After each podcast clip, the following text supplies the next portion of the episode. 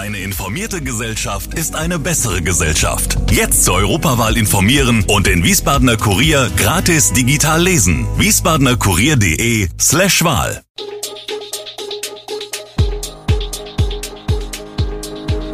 Gude, unser morgendliches News Update.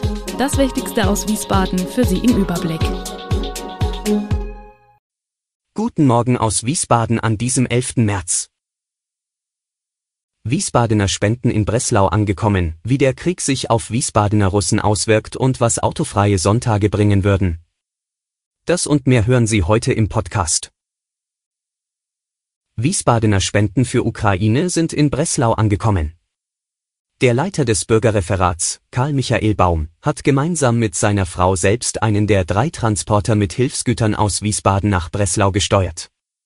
Dort angekommen haben wir die Kisten ruckzuck in einer riesigen Halle in der Nähe des Flughafens ausgeladen, sagte Baum.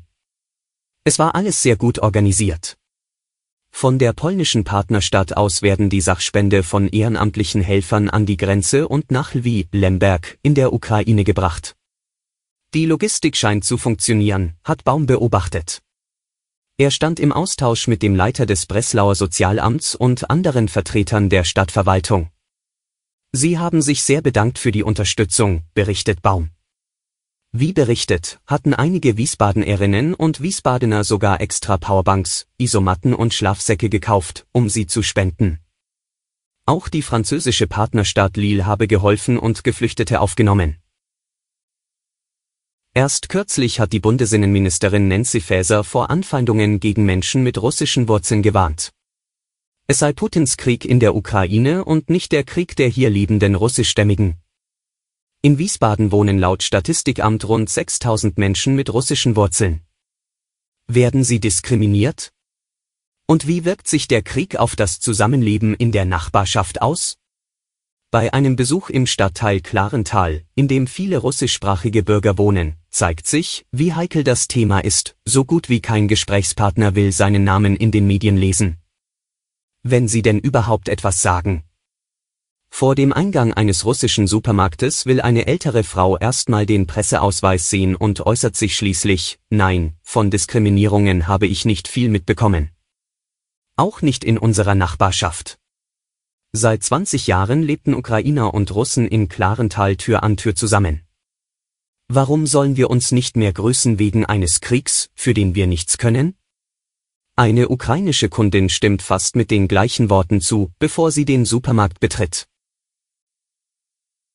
Seit Montag gibt es trotz Corona keine Maskenpflicht mehr, wenn man an seinem Platz im Klassenzimmer sitzt. Aber wie halten es die Wiesbadener Schülerinnen, Schüler und die Lehrkräfte? Manchmal lassen fünf Kinder die Maske an, so berichtet Tina Gerg, Leiterin der Riederberg-Schule, von der neuen Situation bezüglich Masken an ihrer Grundschule. Wie berichtet, ist die Maskenpflicht an Schulen seit Montag teilweise aufgehoben. Am Platz müssen die Schülerinnen und Schüler seitdem keine Masken mehr tragen, wenn sie im Klassenraum oder auf dem Flur unterwegs sind, dann schon. Beim Schulsport und im Freien gibt es keine Maskenpflicht. Wir stellen es den Kindern frei, ob sie die Maske im Unterricht tragen, sagt Gerg. An der Fliedner Schule, Gymnasium in Bierstadt, trägt Schulleiterin Karin Petersen auch während des Unterrichts weiterhin eine Maske. Wir haben im Kollegium darüber gesprochen und uns ist es vor allem wichtig, dass kein Gruppenzwang entsteht, sondern, dass alle wirklich frei entscheiden können, wie sie es handhaben. Sie selbst unterrichtet beispielsweise eine achte Klasse in Französisch. Manche Kinder trügen weiterhin Maske, sagten, sie sei ihnen längst zur Routine geworden. Sprit sparen gegen Putin, brauchen wir autofreie Sonntage? Die Liste jener, die angesichts der explodierenden Treibstoffpreise autofreie Sonntage und Tempolimits fordern, wird länger. Gemeinsame Sparmaßnahmen wie autofreie Sonntage wären sinnvolle Aktionen, meint Marion Jungblut, die Verkehrsexpertin des Verbraucherzentrale Bundesverbandes. Sie fordert von der Bundesregierung intelligente und zielgerichtete Lösungen zur Entlastung der Bürger und zur Reduzierung der Abhängigkeit von russischer Energie.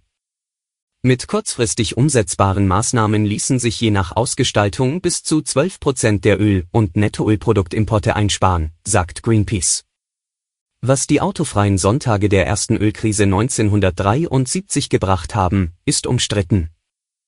In Wikipedia heißt es, dass der Spareffekt tatsächlich nur gering war. Für die Bundesregierung ist die kriegsgetriebene Einführung von autofreien Sonntagen und Tempolimits kein Thema. Es würden bereits große Anstrengungen unternommen, um die Rohstoffsicherheit wiederherzustellen, sagte ein Sprecher des Bundesverkehrsministeriums. Und nun noch ein Blick auf die Lage in der Ukraine. Bundeskanzler Olaf Scholz und die anderen Staats- und Regierungschefs der EU haben am ersten Tag ihres Gipfeltreffens im französischen Versailles rund acht Stunden lang über das weitere Vorgehen nach Russlands Angriff auf die Ukraine gerungen. Den Hoffnungen der Ukraine auf einen schnellen Beitritt zur Europäischen Union haben die EU-Staaten einen deutlichen Dämpfer verpasst. Altkanzler Gerhard Schröder ist derweil in Moskau, um mit dem russischen Präsidenten Wladimir Putin Gespräche über den Ukraine-Krieg zu führen. Und die Bundesregierung lehnt einen Stopp der Energieimporte aus Russland in die EU als Reaktion auf den Ukraine-Krieg ab. In der deutschen Bevölkerung überwiegt allerdings die Zustimmung. In einer YouGov-Umfrage im Auftrag der Deutsche Presseagentur sprechen sich 49 Prozent der Befragten eher dafür aus, die Lieferungen von Gas, Öl oder Kohle zu stoppen. Alle Infos zu diesen Themen und noch viel mehr finden Sie stets aktuell auf wiesbadener-kurier.de. Gude Wiesbaden ist eine Produktion der VRM von Allgemeiner Zeitung, Wiesbadener Kurier, Echo Online und Mittelhessen.de. Redaktion und Produktion die NewsmanagerInnen der VRM. Ihr erreicht uns per Mail an audio.vrm.de.